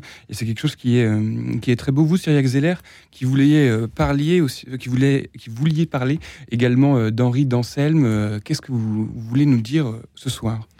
Ben, Je pense que Paul-Marie a, dit dans les grands traits ce que, ce, que, ce que je voulais vous partager. Euh, donc je vous rejoins euh, totalement, Paul-Marie, ce soir. Euh, vous, parliez du, grand et du beau, de, ce qui a animé Henri d'Anselme ce, jour-là. moi, je pense que voilà, c'est des valeurs qui, des, enfin, c'est pas des valeurs, c'est des, choses qui sont, qui particulièrement importantes, qui lui ont permis d'agir. Et donc, c'est une exhortation pour nous, chrétiens aussi, de, partager le grand et le beau, de, le, voilà, de réussir à, le donner euh, aux autres, à ceux qui n'auraient pas cette notion. Euh, et je pense que je pense que c'est voilà, c'est dans ce genre de moment que qu'on se rend compte que voilà, il y, a des choses qui, poussent à l'action. Et, euh, et, ça, il faut il faut il faut qu'on puisse le partager. Voilà. Et puis Henri Danselme, ça nous a aussi renvoyé à, à nous, à ce qu'on aurait fait dans, dans ce moment-là si on avait été dans ce dans ce parc d'enfants.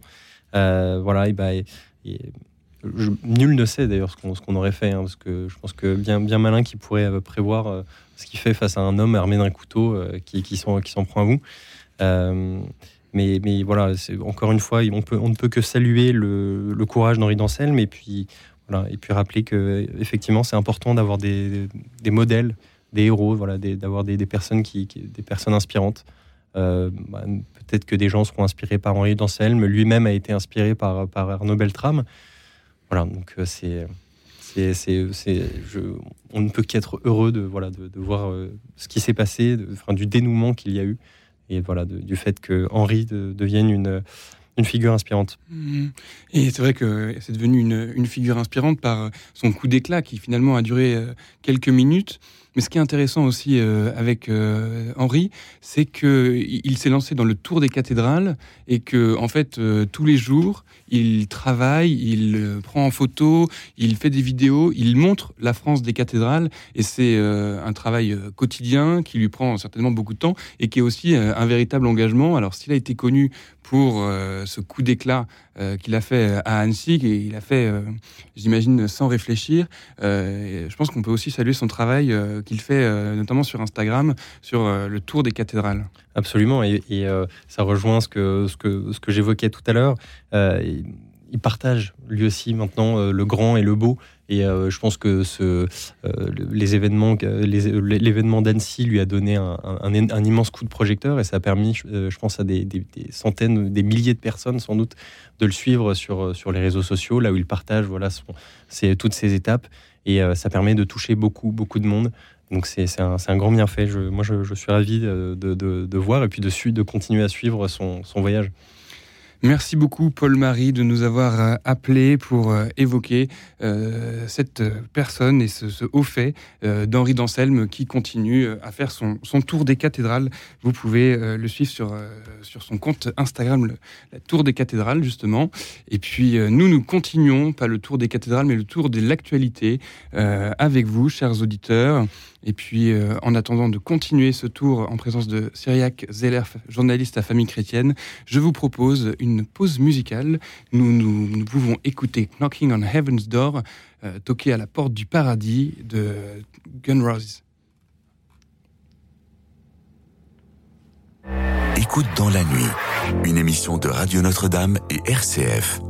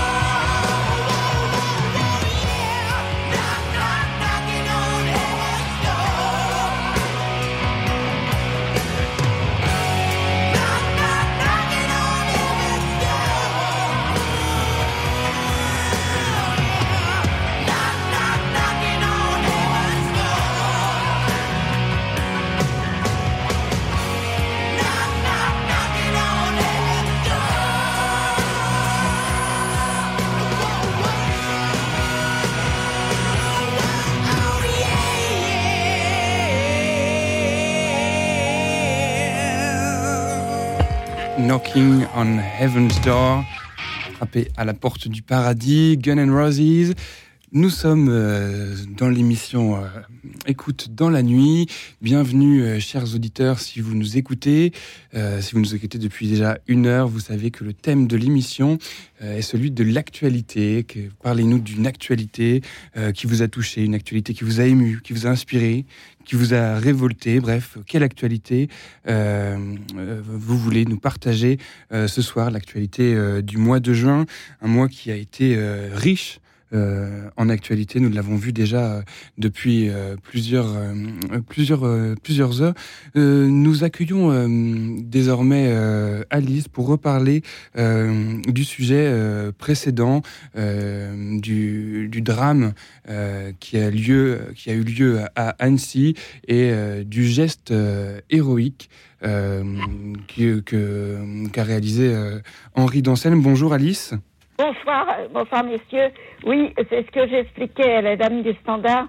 Euh, dans tous les médias, on nous a parlé du malheur parce que c'est un drame, c'est atroce pour les parents, pour tous.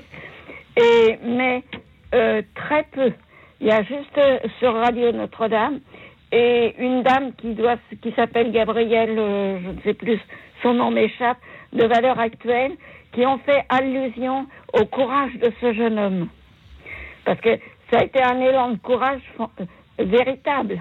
Même s'il est animé par la foi et tout, euh, il fallait faire face à, ce- à cet individu armé.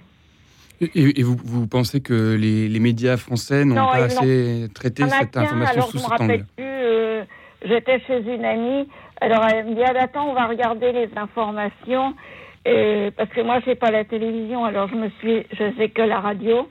Alors, euh, un journaliste, je peux même pas vous dire son nom, qui, peu- avait à peu près la soixantaine, il a dit oh ben non, on peut pas parler de, du geste de ce garçon-là parce que malheureusement c'est un tradit.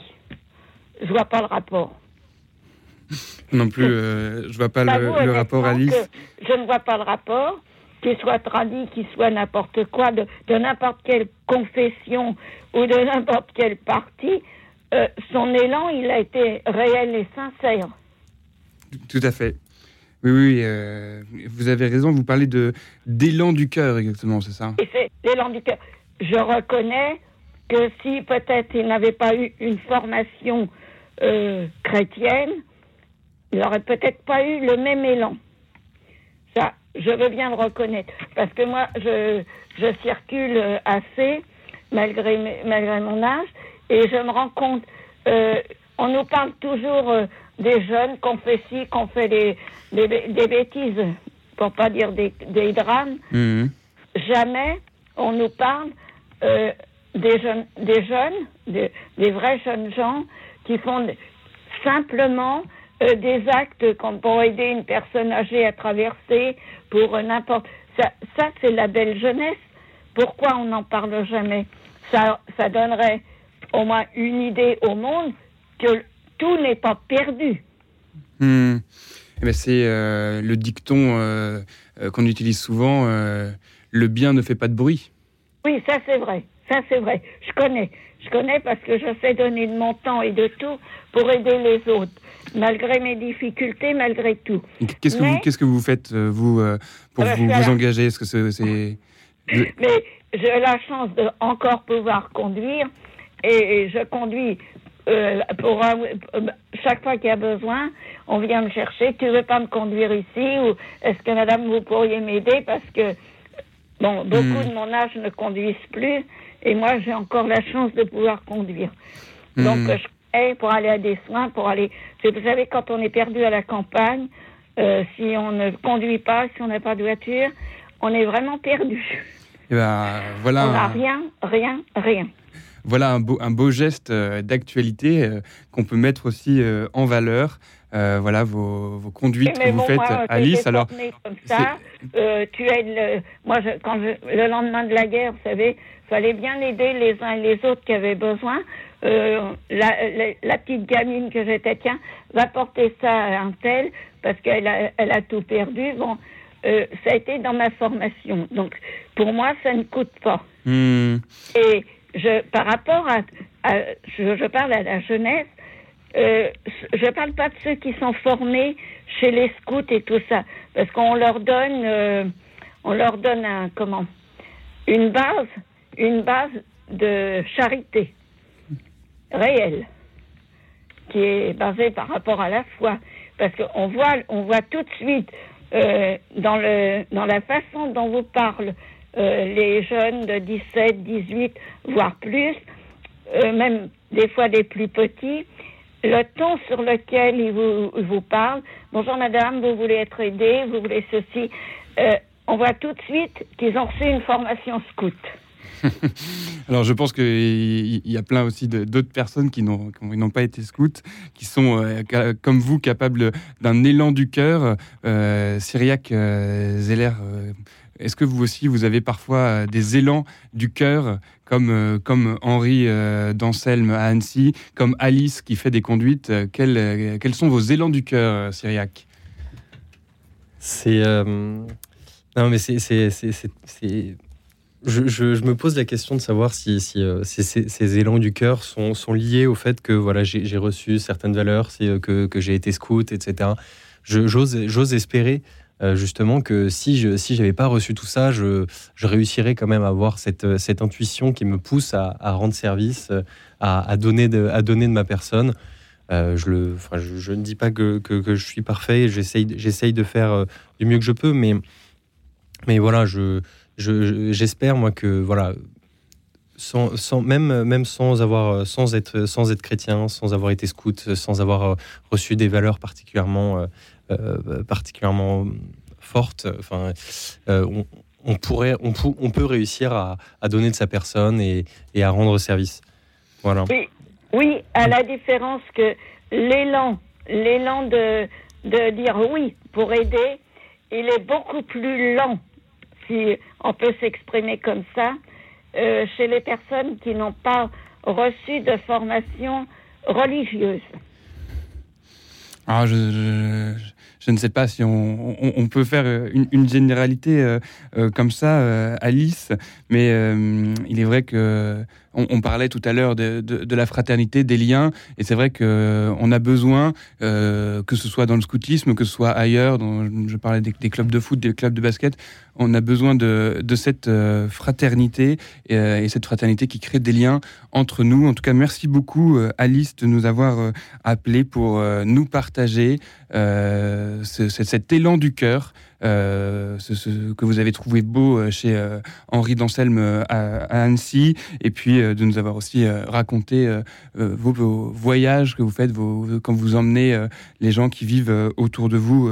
merci beaucoup, Alice. Et si vous aussi, chers auditeurs, vous voulez, comme Alice, nous partager une actualité, qu'elle soit de chez locale, de chez vous, nationale, internationale, vous pouvez également nous appeler appeler au 01 56 56 44 00. Nous attendons vos appels.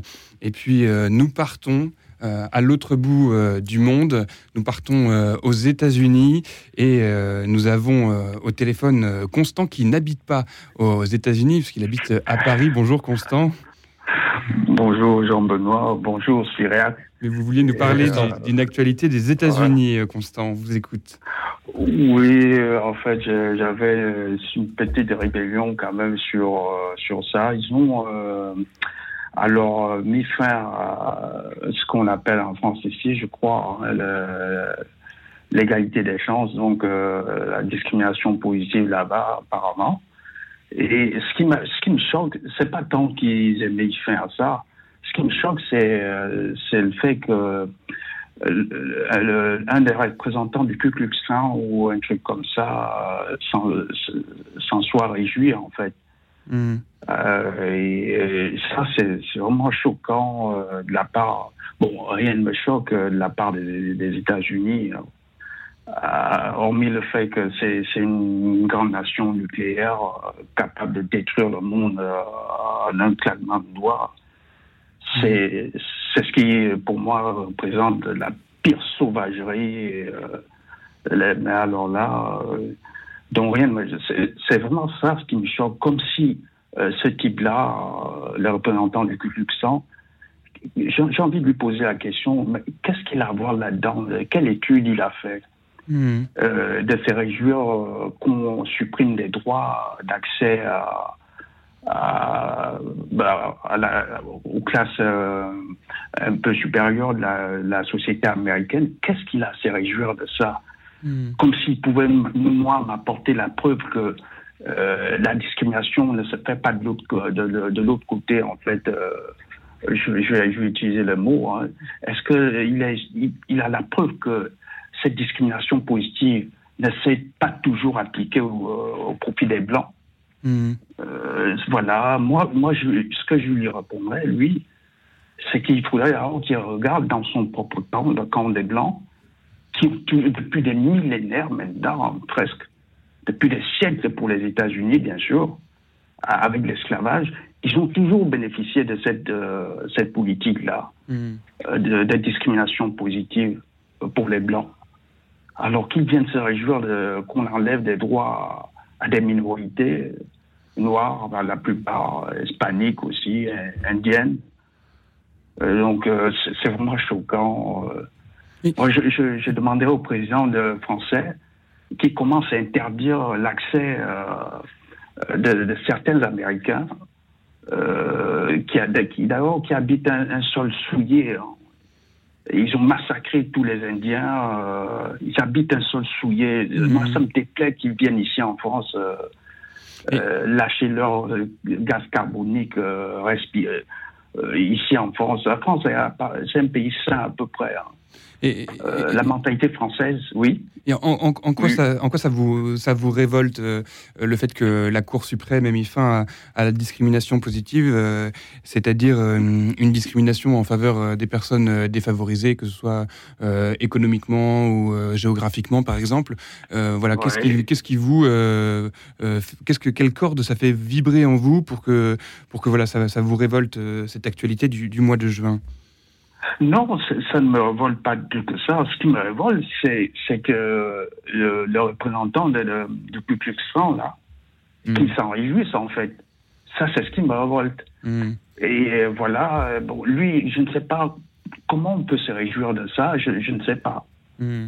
Euh, comme s'il comme s'il avait la preuve que lui, il gagnait honnêtement sa vie, en fait. Sa position sociale est naturelle, il a gagné au mérite, en fait. Hmm. Alors que c'est des, des, descendants des esclavagistes qui ont toujours bénéficié de, la main-d'œuvre euh, noire depuis des siècles et des siècles. Et il a le culot de venir ouvrir sa bouche quand même, hmm. Euh, Ça, c'est ce qui me en fait. C'est vrai que de, de, notre point de vue français, les, les Américains ont très souvent des, des réactions complètement exagérées, voire oh. disproportionnées ou inentendable euh, pour nous Français. Il suffit de, de regarder, de s'intéresser un petit peu à, à, la politique américaine pour vite se rendre compte que ce qui se passe aux États-Unis ne, ne se passerait pas en France. En tout cas, ça, ça ne se passerait pas de la même, la même façon. Mais, je, euh, Jean-Benoît, euh, sans, te, couper, mais je, me réjouis également que de, l'autre côté, bravo au président Biden parce que je crois qu'il a rétabli et il a réintégré, je crois aujourd'hui, euh, euh, je ne sais plus trop quelle organisation euh, mondiale là, euh, que Donald Trump, en fait, ce président, ces gens du Ku Klux là, il, il, en était sorti en fait de, de, de, de cette association, de cette organisation. Mmh. Et aujourd'hui, j'ai appris voilà, l'UNESCO, je crois. Mmh. Voilà, oui. Et euh, voilà, euh, Joe Biden, mmh. bravo à lui, il a réintégré les États-Unis là-dedans, c'est-à-dire mmh. ce qu'on a enlevé d'une part, cette euh, jugé par des, la Cour suprême raciste américaine, euh, ben, il a remis, euh, il a remis quelque chose de, de bien. Mmh, mais voilà. je, je, me suis euh, un petit peu euh, renseigné, Constant. Le, le, il y a évidemment de nombreuses réactions d'Américains à, à, la fin de, la discrimination positive par la Cour suprême. Euh, et, la personne dont, vous parlez, ben, rien, ne prouve aujourd'hui qu'elle est, qu'elle, est membre du, du Ku Klux Klan. Donc on comprend tout à fait, moi le premier, euh, euh, un peu votre, votre colère, le fait de dire euh, comment on peut se réjouir de mettre fin à la discrimination euh, euh, positive. Et je voulais justement poser la question à Zeller, journaliste chez Famille Chrétienne, qui est dans notre studio pour évoquer avec vous, chers auditeurs, l'actualité qui, vous a marqué. Cyriac, comment est-ce que vous, vous ressentez, vous, voilà, vous recevez cette actualité? Euh, Écoutez, moi, je, moi, ce, que, ce sur quoi nous interpellait Constant, c'était la, réaction de, cet homme qui je, ne la connais pas en détail, mais, mais qui serait visiblement une, une, réaction qui serait, qui serait haineuse.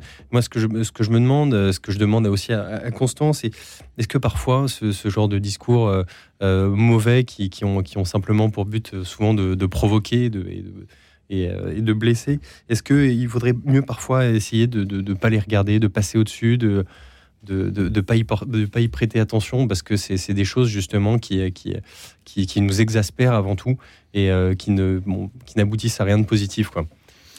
Merci euh, beaucoup, euh, Constant, de, de, nous avoir euh, appelé pour nous partager une actualité internationale. C'est vrai que parfois on est un peu centré sur notre quotidien, sur notre réalité concrète, la ville dans, dans, laquelle on vit tous les jours, le pays dans lequel on vit tous les jours, et c'est toujours intéressant de regarder ce qui se passe ailleurs dans le monde.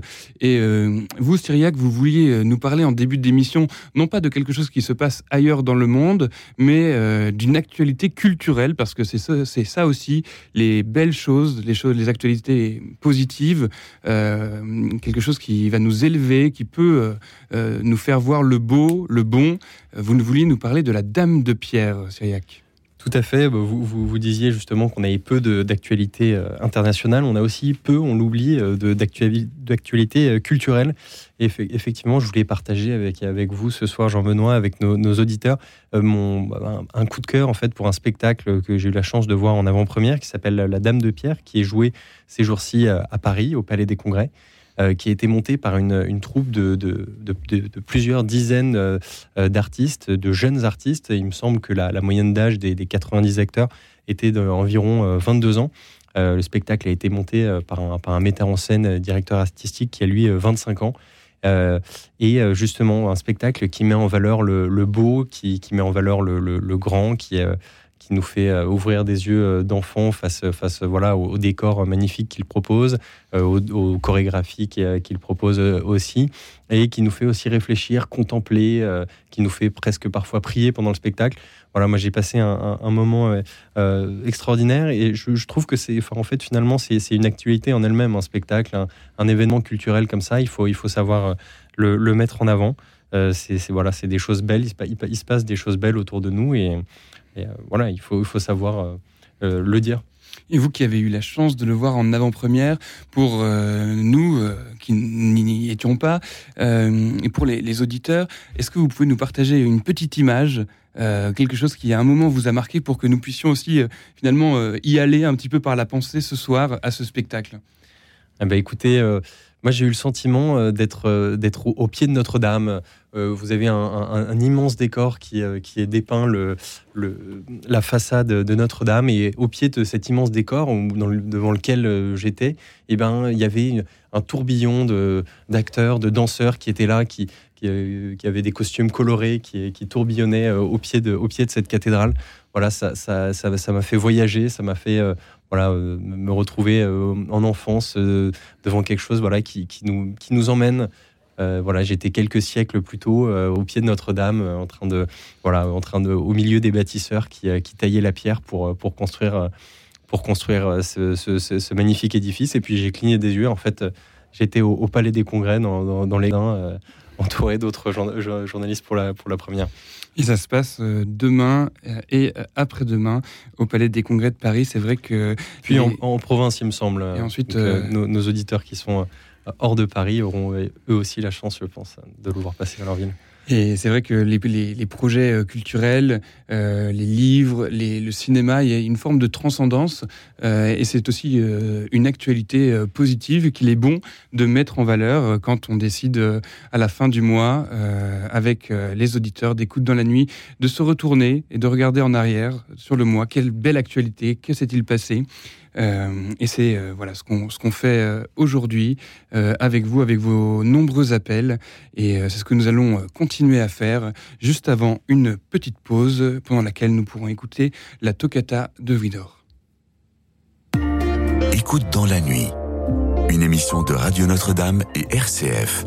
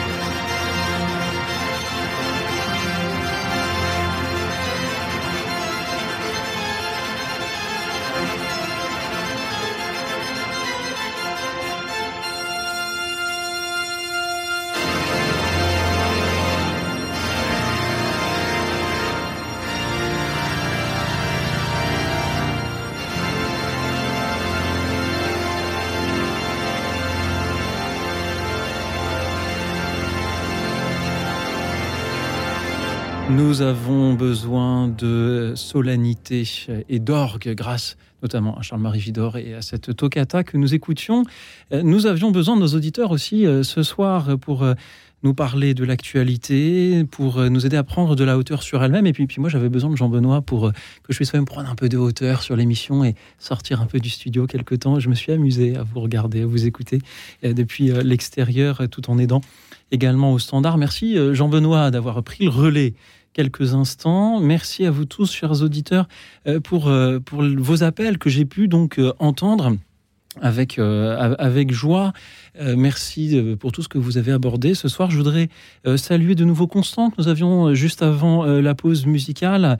Constant, vous parliez de la Cour suprême des États-Unis d'Amérique qui a mis fin à la discrimination positive à l'entrée des universités. On sent que cela vous touche beaucoup. On sent aussi que cela vous emmène à avoir sur ce sujet euh, un regard qui est le vôtre, que peut-être euh, beaucoup d'auditeurs ne partagent pas. Et, en vous écoutant, avoir cet échange tout à l'heure, bah, mon regard est retombé sur le, livre de, de Zeller, Devenir votre frère, et je me suis posé la question, est-ce que la, discrimination positive aide justement à, devenir votre frère Moi, j'ai une, pensée en vous écoutant.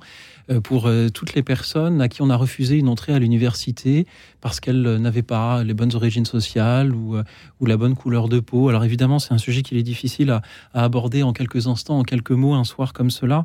je vous remercie, Constant, pour, pour votre franchise et je remercie tout, voilà, tous les auditeurs qui ont écouté votre témoignage avec respect. Je vous invite aussi à, à une certaine prudence, cher Constant, dans la manière dont vous accueillez les informations et, et euh, gardons-nous euh, de faire des associations parfois un peu, un peu hasardeuses en disant bah, un tel, je ne suis pas d'accord avec lui, donc tout de suite je l'associe à ce qu'il y a de plus terrible. Merci Constant pour votre fidélité aussi à cette émission. Merci et pardon à tous ceux qui n'auront pas eu le temps ce soir de prendre à l'antenne. Je salue Paul-Marie qui a rappelé parce que son téléphone a coupé pendant que Jean-Benoît et Cyriac vous répondaient. Paul-Marie, je vous rassure, on vous a très bien entendu. Merci pour tout ce que vous avez dit. Merci également à Marise qui voulait parler du sous-marin Titan qui a disparu. Il y a de cette histoire bien des réflexions, en effet, à tirer sur euh, euh, la confiance que nous avons envers, euh, envers les profondeurs, mais aussi envers la technique, envers les règles. L'histoire de cet entrepreneur qui a décidé un peu de s'affranchir de la prudence et peut-être des règles de la physique pour proposer une aventure à ses clients. Euh, merci Marise euh, de nous mettre sur, sur, le, chemin de, ces réflexions-là, sur la prudence ou la témérité. Merci à Ahmed qui euh, trouve bizarre que depuis que le monde est monde, tout le monde espionne tout le monde avec les ballons chinois, les sous-marins. Les hommes ne se font pas confiance. Et comment pourrions-nous faire pour qu'ils se fassent davantage confiance?